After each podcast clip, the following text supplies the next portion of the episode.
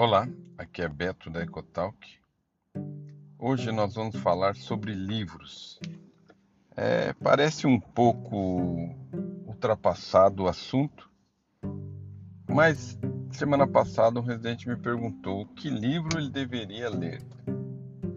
Como a gente sabe que não é um hábito comum mais ler um livro de ecocardiografia, ou mesmo a leitura em geral, ela na área médica principalmente, ela ficou dissipada por leitura de artigos, de diretrizes, resumos, um Instagram que apontou o resumo do artigo, uma página que mostrou uma síntese do, do estudo e o livro mesmo pouca gente cita, né? Se você realmente pensa em ser um ecocardiografista em dedicação integral, ou no mínimo parcial aí, metade do período ecocardiografista, não dá para se basear apenas em artigos e resumos de diretrizes. É importante ler um livro.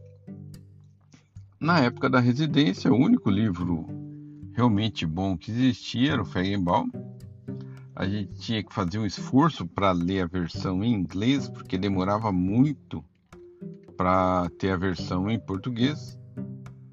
Então, ler em inglês o Feigenbaum era praticamente um mantra. Todo mundo que queria ser cardiografista acabava se apegando ao Feigenbaum. Existiam manuais e outros livros menores, mas eu estou falando de um ecocardiografista, certo? Um ecocardiografista é alguém que, sentado em frente a um aparelho, sabe mexer nos comandos, não só no ganho e na profundidade. Ele sabe mexer no ganho de profundidade, de retenção de parede, de filtros, ele sabe mexer na taxa de quadros, ele sabe explicar quando é vantajoso a segunda harmônica e quando a segunda harmônica pode não ser vantajosa ele consegue interpretar achados baseado na melhora da imagem, dizer, diminui o ângulo, aumenta a taxa de quadros, aumenta a profundidade. É, fazendo o X-Stress, por exemplo, se você mexer direito no aparelho, a taxa de quadros pode ir de 30 para 90. Fazendo um Eco-Stress 3D, se você passar um tempo mexendo no aparelho, você pode ir de uma taxa de quadros de 12 para 30. Então é muito importante saber mexer no aparelho. Nesse sentido, nós acabamos indicando ali no site o livro de ecocardiografia do Marcelo do. E é um livro em português. Eles foram muito generosos nos convites para autores. Então, todos os autores brasileiros estão ali representados. Não é o pensamento de uma escola ou duas é bem amplo. Qual é a vantagem disso? A vantagem é que às vezes você tem uma linha de trabalho em um serviço e ela fica na sua cabeça para sempre.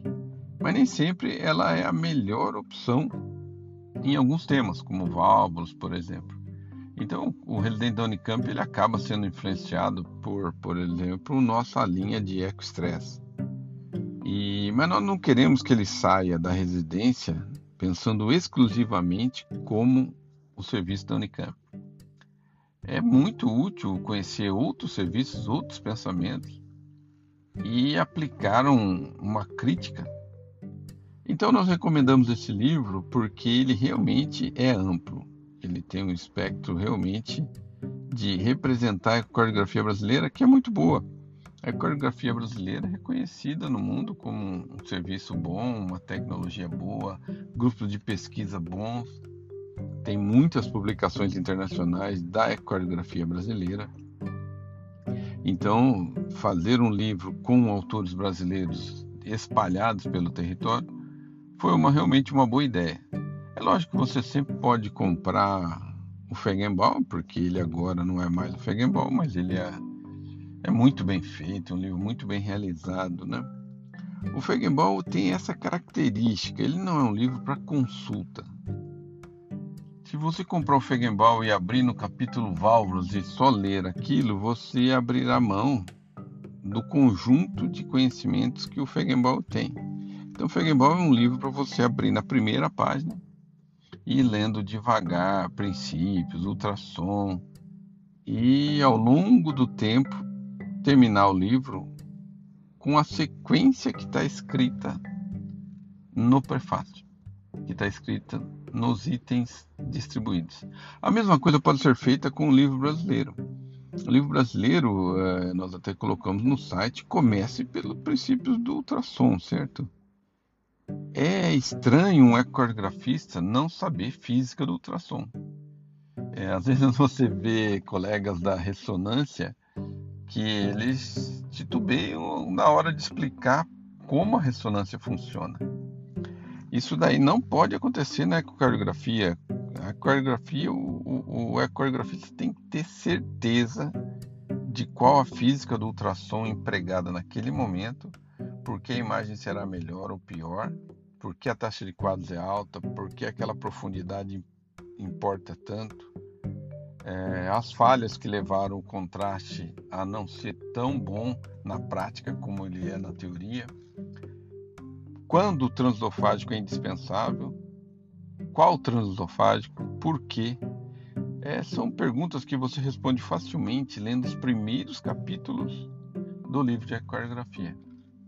Então, não faça o caminho fácil. Não faça o caminho, acesse um site, pega um resumo. Quem lê o livro inteiro lembra do resumo. Quem lê o resumo não lembra de nada. Essa é a nossa Sugestão: tire um tempo da sua vida para ler o livro de cartografia de ponta a ponta. Um abraço, Beto.